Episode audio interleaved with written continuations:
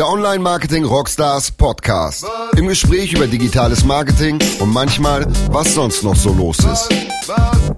Der Online Marketing Rockstars Podcast. Mit Philipp Westermeier. Herzlich willkommen zum achten Online Marketing Rockstars Podcast. Heute wieder eine Edition mit unserem Dauergast und meinem Freund Sven Schmidt. Aber bevor wir zum äh, Podcast kommen, zum Gespräch mit Sven. Ein ähm, paar Hinweise in eigener Sache. Ihr kennt das ja schon von uns. Unser wichtigster Hinweis immer wieder der 25. und 26. Februar. Am 25.02. unsere Messe, unsere Expo, Rockstars Expo ähm, und am 26.02. unsere Konferenz. Das ist jetzt bekannt. Das haben wir jetzt schon irgendwie sieben Podcasts lang euch eingetrichtert. Jetzt, ähm, man sagt, sagt ja immer so schön, siebenmal sind die nötigen Kontakte, um halt den Menschen irgendwas klar zu machen, dass es auch in Erinnerung bleibt. Jetzt haben wir siebenmal erreicht. Also wechseln wir das Augen Augenmerk und sprechen kurz über ähm, das Abendprogramm an den beiden Tagen. Am 25.02. machen wir eine Messeparty. Also für alle, die dies tagsüber wirklich gar nicht schaffen oder tagsüber halt nicht genug bekommen haben oder schon in Hamburg sind, freut euch auf den 25.02. Ähm, da ist, glaube ich, sehr gutes Networking, coole Atmosphäre. Wir haben ein bisschen ähm, Musik dazu, jetzt keinen ekstatischen Rave, den wir da veranstalten wollen, sondern noch ein bisschen im Business-Kontext, noch ein bisschen Kräfte schonen für den Konferenztag. Ähm, dennoch ähm, an den Turntables äh, Mixwell, so ein Hidden Hip-Hop-Champion hier aus Hamburg, viel mit Semi Deluxe gemacht, ähm, aber mit allen möglichen Hip-Hopern hier aus der Stadt ähm, unterwegs. Basti, ähm, DJ Mad von den Beginnern. Also das ist so ein bisschen ähm, das Musikprogramm für den Donnerstagabend.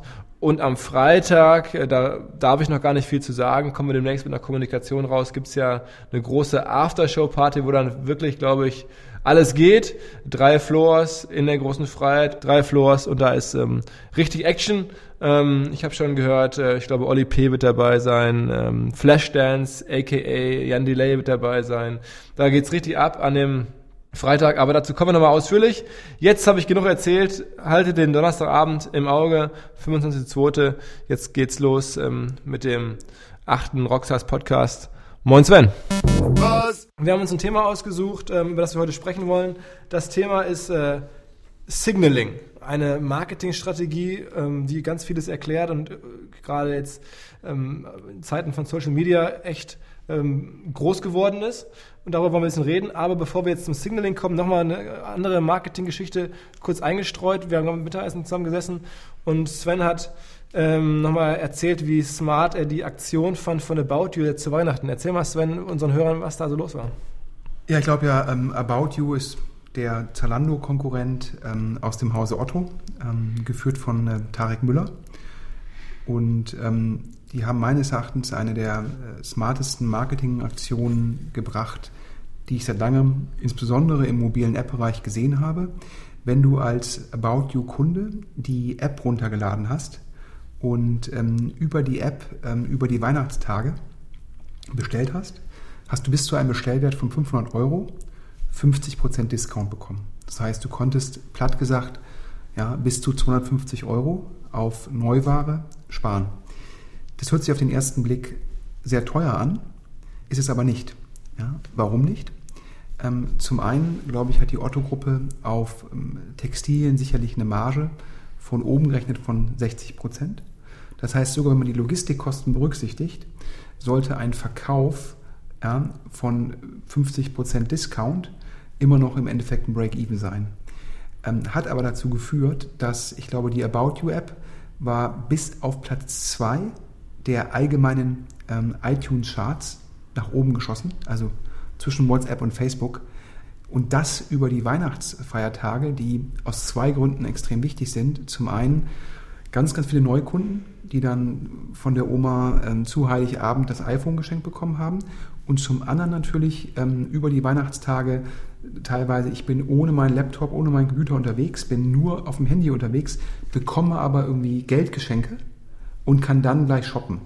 Und äh, von About You sich im Endeffekt so auf dem Handy der Nutzer zu verankern, schon die erste Transaktion zu machen, damit die Kunden zu binden und natürlich die ganze Viralität sozusagen, weil sie natürlich ganz viele Downloads haben über die Position, ähm, das fand ich, äh, fand ich brillant, ja. Und ähm, auch meines Erachtens super exekutiert. und auch äh, Tarek Müller, ich glaube, die Weihnachtsfeiertage selbst auf Kundenrückfragen reagiert, ähm, das Tech-Team Vollgas gegeben, um die Seite oben zu halten.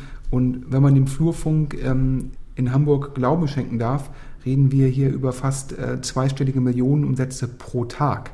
Ja, das ist, ähm, ohne jetzt Zalando-Zahlen zu kennen, aber wenn man den Gesamt-Zalando-Umsatz auf Tagesbasis runterbricht, übers Jahr, das ist natürlich Saisonalität zu berücksichtigen, ist das dann im Endeffekt schon fast Zalando-Niveau. Und äh, davor äh, muss man den Hut ziehen, wenn man bedenkt, was das wahrscheinlich an Marketing-Budget gekostet hätte, hätte man die ganzen ähm, App-Installs kaufen müssen.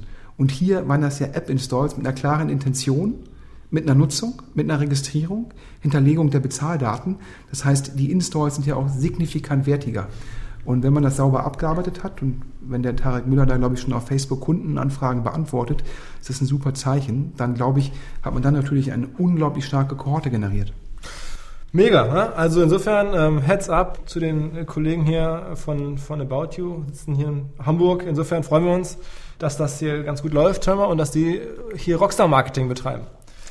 Ich hoffe für euch Hörer da draußen, dass ähm, habt ihr auch noch nicht irgendwie vorher so gesehen. Insofern war das jetzt ein hoffentlich wertvoller Add-on, darüber zu sprechen. Jetzt kommen wir zum eigenen, eigentlichen Thema, und zwar Signaling. Signaling als Begriff kennen ja viele noch so aus dem Heribert Meffert Marketingbuch damals, aus dem BWL-Studium. Also es gibt es schon lange. Und vielleicht kannst du mal kurz sagen, was es für dich heißt, Sven, dann erzähle ich dann was es für mich heißt. Ich glaube, ähm, Signaling ist immer noch teilweise von Leuten, die es sehr gut verstehen, wird das hervorragend genutzt, aber ich glaube, im allgemeinen Markt wird das teilweise noch unterschätzt. Signaling heißt für mich im Endeffekt das Schlüsse ziehen aus dem Verhalten anderer. Ja, Signale deuten, Signale lesen und ähm, hoffentlich im Endeffekt eine Ecke weiterdenken. Und ich glaube, das hat, äh, findet im Marketing ja, ganz breit gefächert Einsatz. Also ich habe mir das immer so gemerkt, oder witzigerweise hat es mir sogar mein Professor erklärt, aber gar nicht im Unterricht, sondern als ich am Lehrstuhl gearbeitet habe, ähm, hat der mir immer gesagt, man muss immer so die geilsten Economics-Bücher auf dem Schreibtisch liegen haben, so, so von irgendwelchen Top-Ökonomen und so irgendwie so, so, so die ganzen amerikanischen geilen Marketing-Bücher auf dem Schreibtisch verstreuen. Und wenn dann Leute zur Sprechstunde ins Büro reinkommen, dann denken die immer, oh, der ist ja mega, der Typ, der hat ja alle Bücher, der hat alles, alles im Bild, der Mega-Checker. Ähm, und dann machen sozusagen die Bücher das Signaling für den Professor, der hat die wahrscheinlich noch nie gelesen, also zumindest nur überflogen Augen. Und es ist halt so ähm, sehr beeindruckend und wirkt halt super auf den, der dann in, in der Sprechstunde sitzt und sich denkt, okay, ein cooler Professor und so. Ja, ich glaube, es ja auch, gibt ja auch mal, oder gab eine Zeit lang mal diese erfolgreichen Firmen, die äh, Bücher für Leute mit wenig Zeit zusammengefasst haben, damit man abends beim Dinner oder im Job mal kurz sagen konnte, habe ich ja auch gelesen und die eine Kernaussage, die kann ich teilen, bei der anderen bin ich so ein bisschen skeptisch. Und ähm, um das jetzt mal äh, für den Massenmarkt zu erklären, ähm, ich kenne da auch immer ein, zwei nette, nette Erklärungen, nette Bilder zum Thema Signaling. Mir wurde mal gesagt, als ich Single war, ja, ähm, äh, man solle sich einen Porsche kaufen, leihen oder leasen, was auch immer. Auf jeden Fall äh, mit einem Porsche vorfahren, ähm, das würde gleich mal das richtige Signaling ähm, setzen. Und ähm, analog äh, eine ähnliche, sage ich mal, Metapher zum Thema Signaling ist es, dass ähm, gerade wenn man Single ist, sollte man mit einer hübschen Frau in den Club gehen. Äh, dann, dann denken die anderen Frauen, was für ein geiler Typ, ja, wenn der hier mit so einer Braut aufkreuzt. Ja. Ah, das ist natürlich jetzt wirklich so der Massenmarkt, das Massenmarkt-Signaling. Ich glaube ja eher in, naja, mittlerweile ist es wahrscheinlich das, das Fahrrad, äh, mehr Signaling als der Porsche. Also ich fahre jetzt sehr viel Fahrrad, nicht aus Signaling-Gründen, aber habe gerade mal nachgeschaut. Bei Amazon gibt's für Porsche Schlüsselanhänger tatsächlich 150.000 Ergebnisse. Also es scheint irgendwie ein Bedürfnis der Leute dazu geben, zumindest den Porsche Schlüsselanhänger schon mal zu haben, was ja auch Signaling ist, ohne dass man die Karre dann haben muss. Absolut, ja. Ich würde sagen, ähm, äh, die teuerste Lösung ist sozusagen, äh, sich den Porsche zu kaufen und die günstigste Lösung ist es, sich den Schlüsselanhänger zu kaufen. ja. Und äh, Leihen und Leasing sind dann im Kontinuum zwischen diesen beiden Optionen. was ich, was ich ähm, ganz interessant finde, du hast ja gesagt, dass, also am Ende ist ja das Brutale an dem Thema, eigentlich findet ja im Leben mittlerweile so viel Signaling statt. Ähm, das ist ja, wenn man das, man kann das ja gar nicht mehr nur auf Marketing reduzieren. Äh, denn ob jetzt nun irgendwie Putin ein Bild ein Interview gibt oder nicht oder ob, was der macht und äh, auf allen Ebenen der Politik, überall sind halt Signaling-Effekte sozusagen am Werk. Vielleicht mal sozusagen, kannst du ja mal berichten aus, aus deiner Welt, VC-Welt, ähm, da gibt es das ja auch ganz stark. Erzähl mal so ein bisschen, wie du das Signaling in der VC-Welt beobachtest. In der VC-Welt ist das Signaling ähm, immer sehr stark davon getrieben oder man kann es immer sehr stark sehen, wer in eine Firma Folge investiert. Ähm, Im positiven Falle, wenn vorher ein lokaler deutscher Kapitalgeber investiert hat und danach investiert ähm, ein großer Amerikaner, ob es Index, Excel, äh, Benchmark ist, dann ist das natürlich ein Monster-Signaling für die Firma, weil dann gleich klar wird, wow, das muss ein Rockstar-Team sein, ähm, die müssen Traktion haben und das muss ein spannender Markt sein. Im umgekehrten Falle ist es oftmals spannend. Ähm, ich habe ja, glaube ich, im ersten Podcast ähm, schon einem Hamburger Medienhaus, äh, damals, glaube ich, Gruner und Jahr, so ein bisschen auf die Füße getreten. Jetzt trete ich gleich mal dem zweiten Hamburger Medienhaus äh, vor Schienbein. Wenn ein, ein Index Ventures, sicherlich ähm, einer der ein, zwei führenden Kapitalgeber in Europa in Navabi investiert, ein Aachener E-Commerce-Anbieter für ähm, Übergrößen für Frauen. Erstmal super Signaling. Wenn danach aber Bauer Media, nachdem der Deal auch längere Zeit im Markt war, investiert, dann muss man wiederum sagen, kein gutes Signaling, denn Bauer wird letztendlich den Deal eher, keine Ahnung, an Nummer 57 gesehen haben. Und wenn die 56 vorher, die von ähm, Index alle als Partner eigentlich bevorzugt behandelt werden, dann haben die alle Nein gesagt. Und dann muss man als Nummer 57 ja, ähm, entweder eine Menge mehr verstehen als die anderen 56, ja, oder ähm, man hat sozusagen das Signaling nicht verstanden und ähm, war im festen Glauben, ähm, dass man der Erste war, der die Braut äh, küssen durfte. okay, aber das ist ja, sagen wir, muss man ja auch sagen, das ist jetzt ja ein Signaling für den, für den Insider-Markt. Das ist ja für die Endkunden ist natürlich egal. Also, mhm. ich meine, die checken das ja nicht und die prüfen ja nicht nach, wer da jetzt investiert ist. Oder so. Das war jetzt sicherlich sehr stark aus Investorenperspektive mal ein Signaling-Beispiel. Da gibt es auch noch immer eine andere schöne Story. Jetzt noch mal ein bisschen ähm, Insider-Baseball. Mhm. Jeder VC sagt ja immer zu jeder Portfoliofirma, ist ein geiles Teil läuft mega. Super Team. Ja, und ich glaube, jeder, äh, der, der die Portfolios kennt, weiß halt, ja, das trifft vielleicht auf ein Drittel der Firmen zu, aber nie und nimmer auf alle. Aber ähm, nach, dem, äh, nach, nach, dem Spruch irgendwie äh, fake it till you make it, wird da immer eine ganze Menge Bullshit im Markt erzählt. Und wenn dann ein Partner, der hat ja meistens so acht bis zehn Firmen, wo er an Bord sitzt, und, und ab und zu gehen ja Partner. Also aus verschiedenen Gründen. Ich glaube, bei Excel habe ich jetzt gelesen, geht der Michael Kötting, das ist, glaube ich, kurz vor Weihnachten bekannt gegeben worden. Und da wird es interessant sein zu sehen, wer seine Board Seats übernimmt. Denn wenn ein General Partner geht, die anderen General Partner haben nicht genügend Kapazität, um alle Board Seats zu übernehmen, weil die ja auch alle sozusagen, deren Tag auch nur 24 Stunden. Und dann werden natürlich die Firmen, die intern nicht so heiß eingeschätzt werden, wie sie nach außen hin verkauft werden, ähm, die werden dann auch dann halt mal Principals oder VPs als Board Seat angedient. Und dann kann man halt sehen, aha, der Miki geht, welcher GP übernimmt welche Firma, die läuft dann gut. Wenn der GP sagt, ich nehme die extra Arbeit auf mich, dann lohnt es Aber wenn dann der VP das übernimmt, ja, dann muss man halt fragen, ist das wirklich noch geschnitten Brot oder eher nicht mehr der Fall? Und das ist, das ist ja bei IPOs auch so, ne? Also ich meine, da wird ja auch so ein bisschen Signaling sozusagen demonstriert und, und du hast erzählt. Das ist, IPOs sind so ein bisschen ähm, wie so eine Rockstars-Party. Ja, ihr habt den Vorteil, ja, jeder will zu eurer Party. Ja, und mit dem Line-Up muss man auch gar nicht mehr den Eindruck kreieren, dass es geil ist, sondern es ist geil. Aber oftmals ist es ja so, ja, Leute wundern sich, große Schlange vor einem Club. Wenn sie dann drin sind, ist es leer. Ja, aber es ist einfach mal so, wenn vor einem Club eine Schlange steht, stellst du dich da lieber an, weil du denkst, Schlange muss geil sein, lass mal reingehen. Wenn du bei einem Club vorbeiläufst, ja, wo überhaupt niemand vor der Tür steht, denkst du ja, aber das macht keinen Sinn. Das heißt, eine Schlange kreieren ja, ist ein Wert für sich, weil die Schlange ist sozusagen im Fall des Partyveranstaltens das Signaling an den normalen, der da vorbeiläuft, ja, ist heiß. Und das gleiche gilt für ein IPO. Ja, wenn ein IPO hat, wenn du ihn vermarktest, musst du halt gucken, dass du eine, eine Übernachfrage kreierst. Du hast ja vorhin schon über die ganzen schlauen Bücher gesprochen, die bei deinem Marketingprofessor auf dem Tisch lagen. Das der, der schlaue Finance-Professor hat solche Bücher auch auf dem Tisch liegen. Ähm, da gibt es auch viele äh, empirische Studien zu. Du musst dann einfach gucken, dass alle denken, geile Firma, das ist heiß, da will ich auf jeden Fall Anteile bekommen im IPO. Ja, und ähm, das erklärt immer in der Theorie, warum gesagt wird, es muss einen IPO-Discount geben.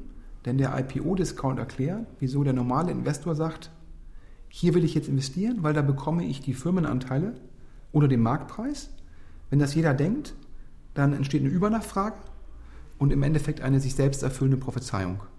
Und das ist dann im Endeffekt aus, aus Firmenperspektive natürlich am besten, wenn der Banker es trotzdem schafft, also zum einen den Hype zu generieren und dann den Preis zu justieren und trotzdem beim IPO schon den vollen Preis zu erzielen. Ah, das heißt, man, man ähm, jetzt als Banker, wie macht man das? Also man gibt einen Discount äh, für bestimmte Investoren, damit man dann behaupten kann, die seien schon mal an Bord, damit dann schon mal eine Schlange sozusagen da ist? Oder? Nee, nee, nee, das, das darf man nicht. Es gibt, ähm, da gibt es ja diverse Vorschriften, da kann ich jetzt keine Investoren Discounts geben, sondern äh, als guter Banker mache ich halt eine mega Präsentation mit der Firma zusammen und ähm, letztendlich mache ich dann ja immer diese ja, Vergleichsbewertung und sage halt hier, ja, für den Eventmarkt das Multiple und jetzt geht dann ähm, geht Online-Marketing Rockstars an die Börse, wahrscheinlich erst 2017.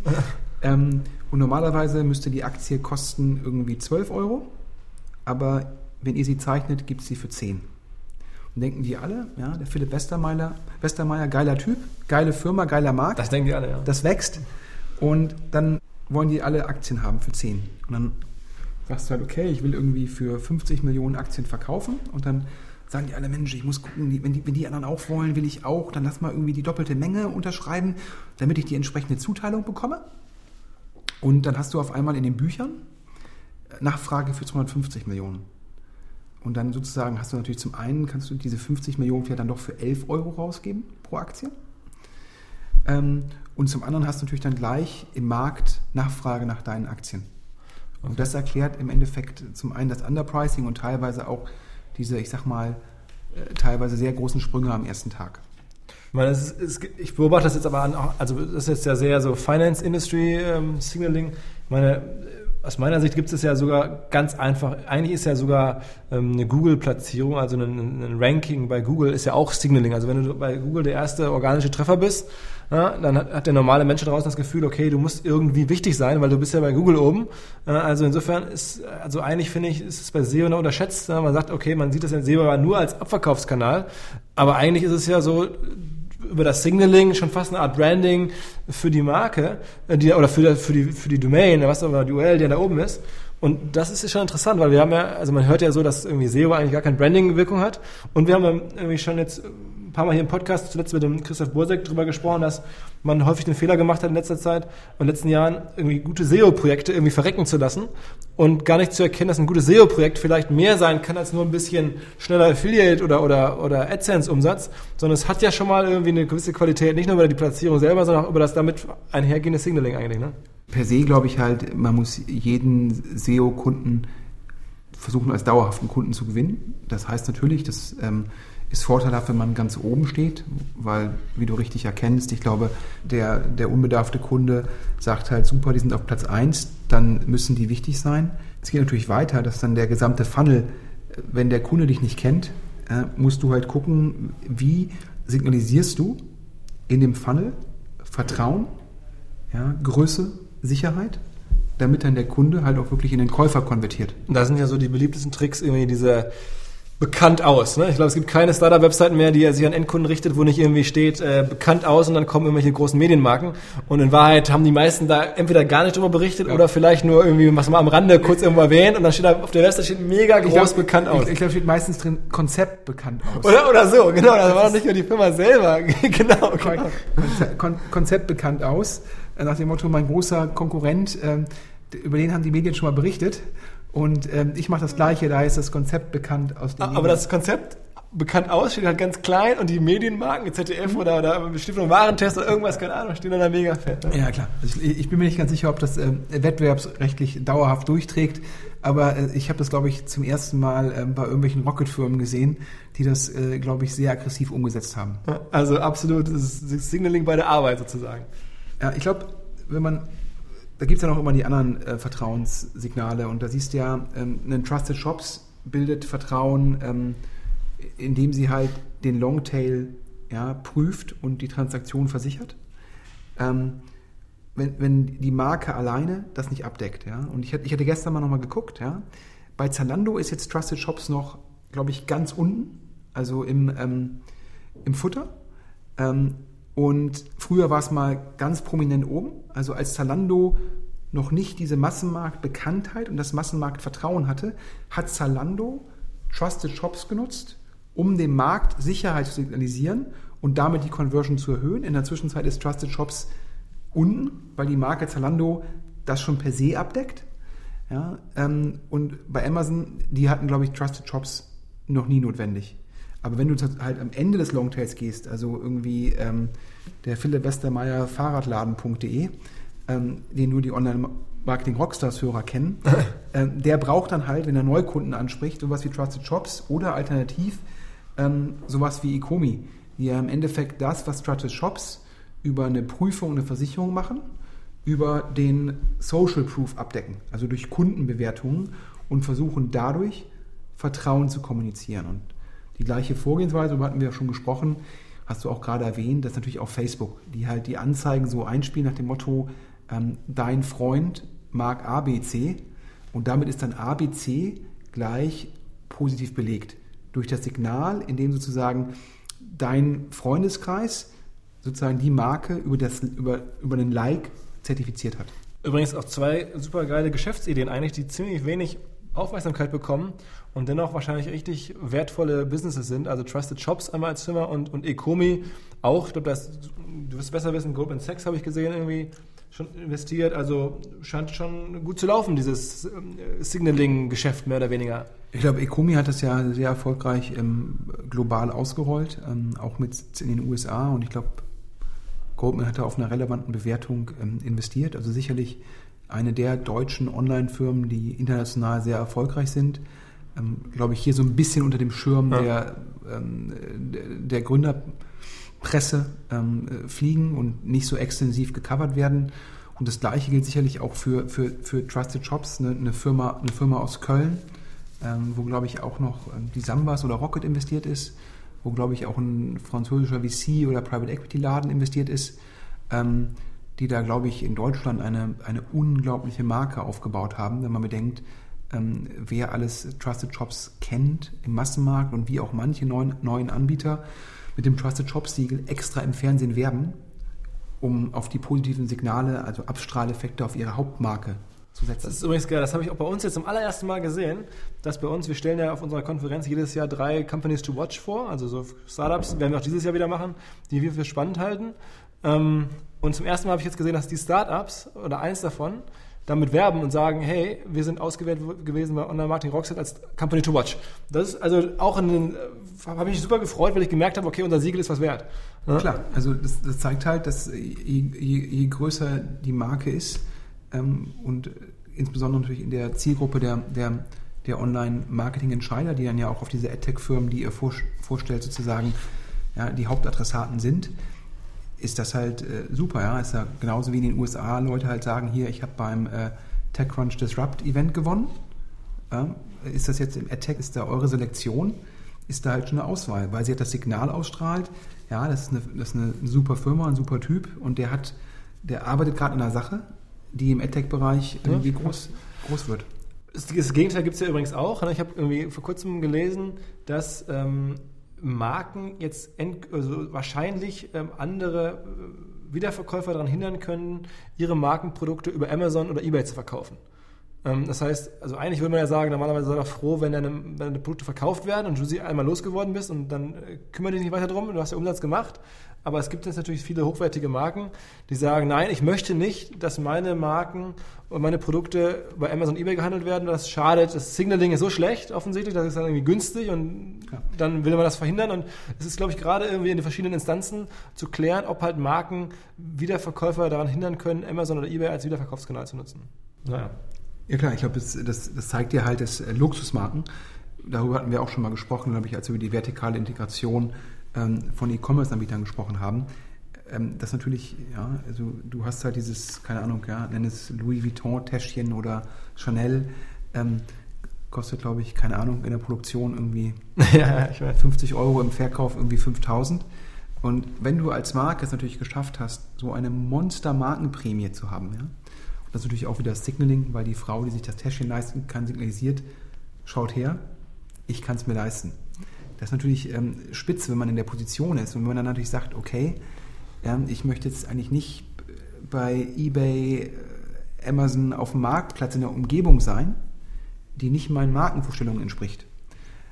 Will ich das natürlich verhindern, weil da natürlich eine negative Abstrahlung stattfindet. Wenn du in der Food Chain sozusagen der, der, der, der, der Markenprämien, also des Premiums ganz oben bist, dann willst du eigentlich auch nur noch irgendwie in Umfeldern auftauchen, die das verstärken. Ähm, wo wir gerade über Premium-Marken sprechen, was ist also auch mit das, das geilste Signaling oder, oder so, was ich zuletzt gesehen habe, außerhalb von, von Social Media jetzt, ist ja eigentlich diese ganze Geschichte von Adidas. Ich wollte mal, ich glaube, wir hatten eigentlich vorher darüber gesprochen, irgendwie, die haben ja mit Kenji West so einen Spezialschuh, äh, oder der hat halt einen Schuh für die designt und den, gibt, den haben sie halt Monster verknappt ja, und jetzt campen die Leute oder vor halt Läden, um diesen Schuh zu bekommen. Und dann siehst du halt immer so diese Schlangen, so ein bisschen wie bei Apple auch, also Verknappung, dann Schlange, ja. da sind alle Effekte drin. Und am Ende ähm, kostet das Adidas nicht so viel, aber die Gesamtbrand, glaube ich, wird damit nach oben gezogen, obwohl halt dieser Schuh ja gar nicht von allen am Ende bezahlt und gekauft wird. Aber was mich daran dann besonders begeistert, ist, dieses ganze Phänomen ist so groß, also dieses Signaling über diesen Kenji West Schuh, für Adidas. Ich weiß gar nicht, wie der genau heißt oder wie das ausgesprochen wird. Ich bin jetzt nicht so ein mega Sneakerhead. Aber ich habe gesehen, es gibt eine Website, ähm, campless.com ähm, und da werden halt diese Adidas-Schuhe gehandelt oder ganz alte Schuhe. Wahnsinn. Also was da für ein Markt, irgendwie so ein Submarkt irgendwie entstanden ist. Hat vor kurzem noch im Spiegel was drüber gestanden. Ich war, also muss man schon sagen, echt gut gemacht, dass so große Marken nach wie vor ihre Marke so im Griff haben, dass sie das hinbekommen und dann auch den richtigen passenden Künstler gefunden haben, mit dem das irgendwie geht. Schon nicht schlecht ich hoffe, das strahlt dann auch wirklich positiv auf den Rest äh, vom Kerngeschäft von Adidas ab. Ich glaube, da waren die letzten ein, zwei Jahre ähm, äh, vielleicht nicht so gut wie die Aktion, die du gerade skizziert hast. Ja. Ähm, aber es gibt ja auch im Luxusbereich, ich glaube, diese Birkin-Bags, die teilweise ähm, äh, sozusagen gebraucht mehr kosten als neu und für 30.000 bis 40.000 Euro gehandelt werden für eine Handtasche. Da, da geht einem schon äh, sozusagen als Normalsterblichen die Kinder darunter. Das, das Beste ist dann, wenn man selber das, das Signal ist. Also zum Beispiel beim Fußball, Slatan Ibrahimovic, der Typ ist, war sozusagen selber das Signal. Er, wurde bezahlt dafür, dass er bei, bei Paris jetzt spielt oder seit ein paar Jahren spielt, die ja vorher irgendwie nicht relevant waren, so auf internationaler Ebene. Und dann haben sie ihn geholt.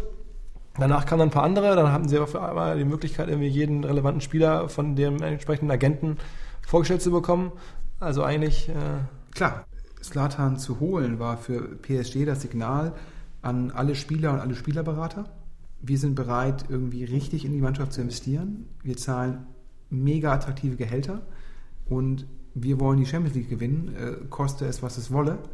Ähm, und dann etabliert man sich mit einer Aktion auf dem Markt und sieht auf einmal alle Spieler werden einem angeboten und ähm, muss das nicht mühsam aufbauen. Ja, das ist ja, du hast ja auch als VC die Möglichkeit, als Kapitalgeber die Möglichkeit zu sagen, ich fange klein an, ich mache hier ein Seed-Investment, dann hoffe ich, dass das in zwei bis drei Jahren sich hervorragend entwickelt und dann baue ich so meine Marke auf. Oder ähm, zum Beispiel Tengelmann Ventures. Ich glaube, die ersten beiden Deals in Deutschland waren ähm, Zalando und Brands for Friends. Ähm, und da haben die, glaube ich, jeweils hohe Bewertungen gezahlt. Ähm, ich glaube, bei Brands for Friends ist es knapp gut gegangen. Bei Zalando war es brillant. Und sogar unabhängig davon hätten die jetzt auch bei Zalando jetzt nur das Geld zurückbekommen und nicht irgendwie einen Monster-Erfolg gehabt. Jeder dachte danach, oh, neuer VC, schreibt richtig große, stellt richtig große Schecks aus, entscheidet schnell und auf einmal kriegst du diesen Dealflow von anderen VCs, von, von Gründern, die kommen dann bei dir vorbei, ja, in Mülheim. Und hättest du jetzt angefangen und hättest erstmal irgendwie 500.000 Euro in Firma ähm, ABC in München investiert und nochmal 250.000 Euro in eine Firma in Berlin. Naja, es hätte ja keiner wahrgenommen, weil keiner diese Firmen gekannt hat. Und so haben die halt im Endeffekt so Leuchttürme geschaffen, die dann halt in den Markt signalisiert haben, hey, wir sind da, wir haben Kohle, wir wollen investieren. Gleiches Beispiel, auch gut gemacht, Axel Springer, ne? Airbnb-Investment habe ich auch so verstanden damals irgendwie, als sie da irgendwie, irgendwie Mini-Prozente, aber halt damit bist du dann im Silicon Valley zumindest sofort bei einem der ganz großen Namen äh, dann an Bord und so. Ne? Klar, kaufst dich, kaufst dich dann in einen, in, in Cap-Table, also sozusagen in, in eine Gesellschaftsversammlung ein, wo dann halt ähm, die anderen großen Kapitalgeber sitzen, sitzt mit denen am Tisch und hast, du, hast zumindest Zugang erkauft und dann sagen die halt, hey, in Deutschland gibt es Springer, die bereit sind, irgendwie aggressive ähm, Investments zu machen und so stellt Springer sicher, dass sie zumindest die Deals sehen. Und ich glaube, äh, zu Anfang kann man überzahlen und zum Schluss muss man natürlich irgendwann selektiv werden und den richtigen Preis zahlen. Denn wenn man irgendwie nur den hohen Preis zahlt und nur nicht selektiv ist, dann hat man natürlich irgendwann Probleme. Lass uns noch mal ein bisschen über ähm, Social Media in Bezug auf Signaling sprechen. Ein Beispiel, was jetzt glaube ich, also vielleicht gar nicht, oder Social Media und Testimonials ist mir nochmal wichtig. Also es hängt ja sehr eng miteinander zusammen. Ähm, also Testimonials. Ähm, da gibt es ein Beispiel, auch eine, eine Company, dieses I Make You Sexy wo Detlef De Soos, ne, so der berühmteste Tanztrainer aus dem Fernsehen, sozusagen verspricht, ich mache dich mit der Diät oder mit dem Sportprogramm mache ich dich sexy und die verkaufen auf dessen Rücken halt da dann Diäten und, und Sportprogramme. Ne? Ähm, kann, man, kann man das so sagen? Ja, ich glaube, ähm, Münchner Firma, die, glaube ich, als erste sozusagen diese Thematik, wir machen eine Subskription ähm, über, über Video-Ratgeberleistung ähm, extrem erfolgreich hinbekommen hat. Ähm, ich glaube, ähm, die haben sich natürlich auch ein sehr, sehr gutes Testimonial ausgesucht. Zum einen war, glaube ich, der Kollege selbst hat auch mal abgenommen. Ich glaube, der hatte so ein bisschen äh, das. Äh, der Die. Der Die, äh, der, äh, Detlef Die äh, Soos, der, der war auch mal fast so kräftig wie ich, in Anführungsstrichen. ähm, und hat dann, ist dann wieder sehr fit geworden und hat natürlich, glaube ich, über diese, ähm, über Popstars, glaube ich, ähm, wo er Tanztrainer war für die, ähm, für die Nachwuchsbands, natürlich auch so ein bisschen diese, diese Sportkompetenz und kommt, glaube ich, als, als Typ gut rüber. Und da würde ich sagen, das richtige Produkt mit dem richtigen Testimonial, sehr gut, auch über Social Media. Ich habe das immer auf Facebook gesehen. Sollte mir vielleicht Sorgen machen, wenn ich da, das, wenn ich da die Target-Gruppe bin.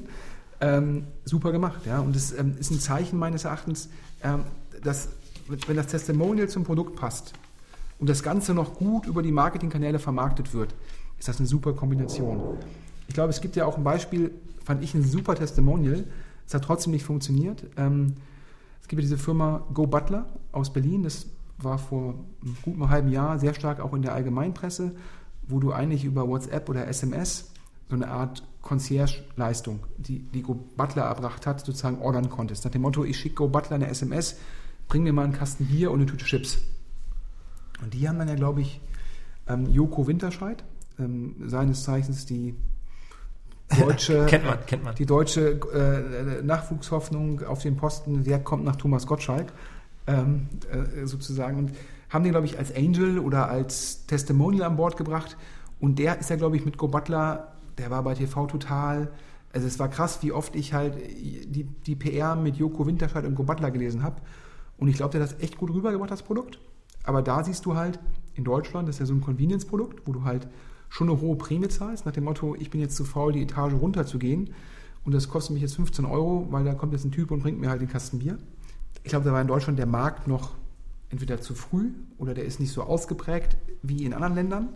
Und die haben ja, glaube ich, gerade ihr Berliner Office zugemacht und fokussieren sich auf die USA. Und ich glaube, so bekannt Joko Winterscheid in Deutschland ist, so unbekannt, ist, ist, er in den USA. Wo, wobei ich da jetzt gesehen habe, ganz witzig, der, der Hauptgründer von diesem Go Butler, ähm, Navid Hatzad oder so spricht es glaube ich aus, der ist mir bislang noch nicht so viel aufgefallen, aber was ich jetzt gesehen habe, der kauft immerhin bei Twitter Anzeigen ähm, auf seine eigenen Posts, wo er mehr oder weniger so Kalendersprüche macht, so irgendwie you have to be this, you have to be the dumbest person in the room in order to learn oder irgendwie sowas. Ja. Also nach dem Motto, so wirklich so Kalenderspruch, du musst der Dümmste im Raum sein, ja. dann kommst du nach vorne, dann helfen dir die anderen und so.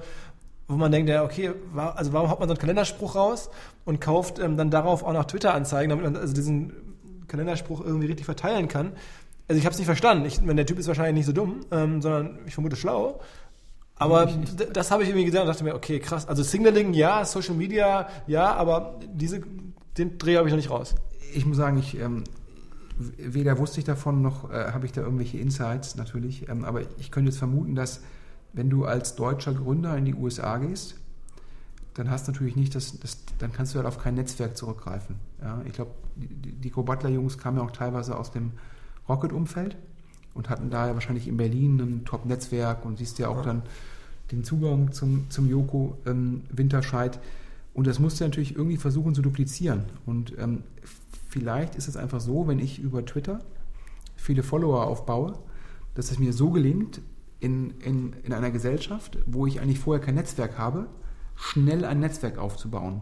Das heißt, mit den Anzeigen meine persönliche Marke zu stärken und dann die Anzahl der Follower als Signaling zu nutzen. Nach dem Absolut. Motto, ich habe irgendwie 110.000 Follower, ich bin wer und damit halt wiederum Türen geöffnet zu bekommen in den USA, die mir sonst verschlossen bleiben. Also, ich meine, irgendeinen Sinn wird es haben. äh, Das kostet Geld und der Kollege ist äh, sicherlich irgendwie, da hat er sich was bei gedacht, bin ich mir ganz sicher. Ich habe es gesehen, habe es nicht sofort verstanden und dachte mir dann, okay, also, ne, weil es halt irgendwas ist, was in unseren Bereich fällt, wollte ich verstehen und also wer von euch da draußen ähm, das auch gesehen hat und sowas äh, erklären kann, ähm, würde ich mich freuen wir uns über Post, äh, also E-Mails am besten.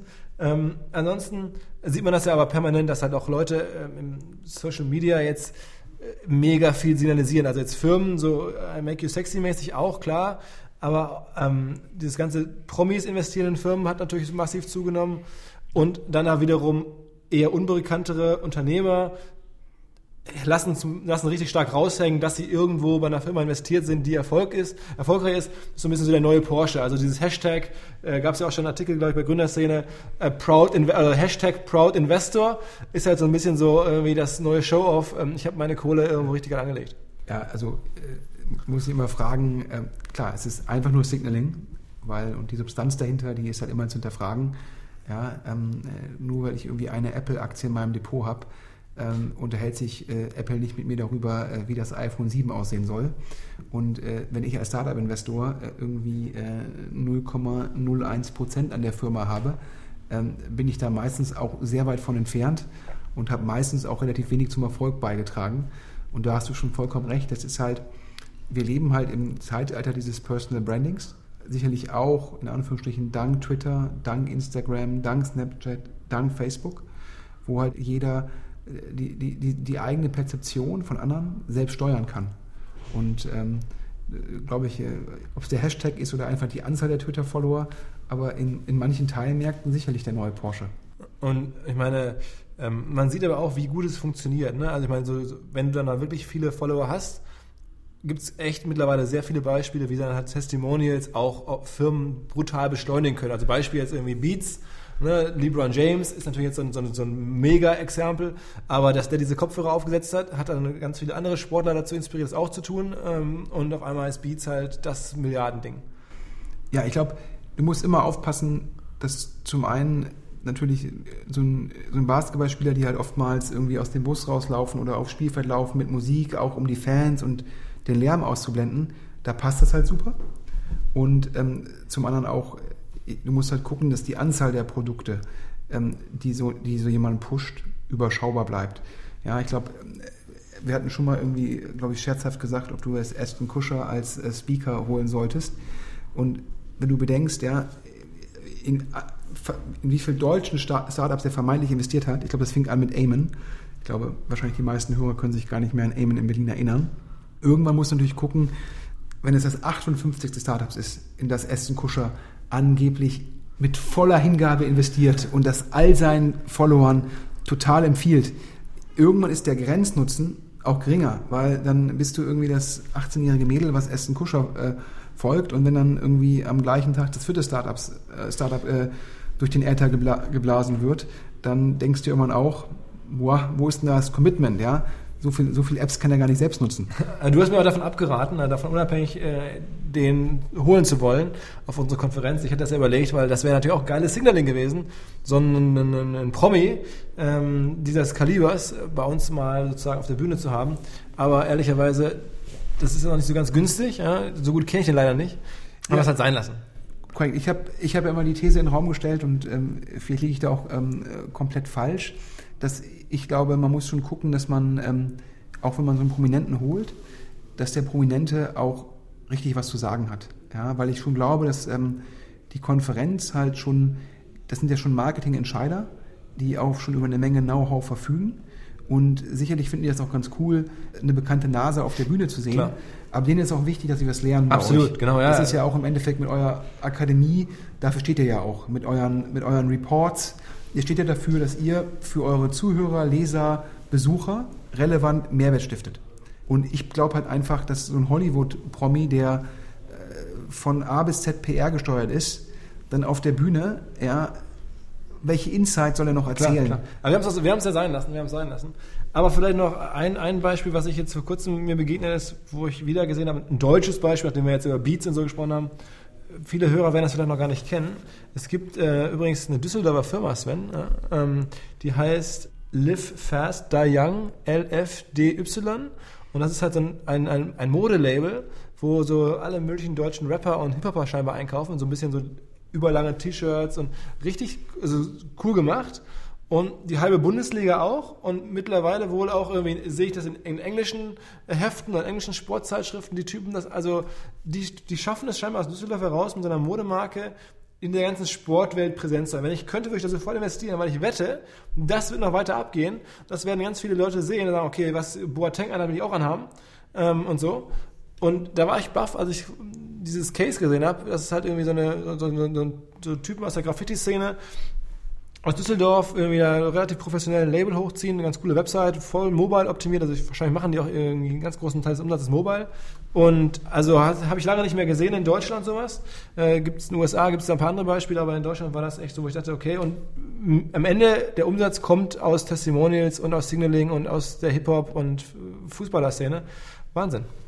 Also ich muss jetzt äh, fairerweise zugeben, höre ich zum ersten Mal. Hey, hey, was für ein Tag ja, ja, Was dich aber auch nicht überraschen sollte. Ich glaube, äh, von der von der Modebranche äh, bin ich relativ, bin ich relativ weit hinweg. Äh, ja, das ist, äh, meinen sogar äh, wohl meine Freunde meinen, dass ich da sehr sehr weit von weg bin.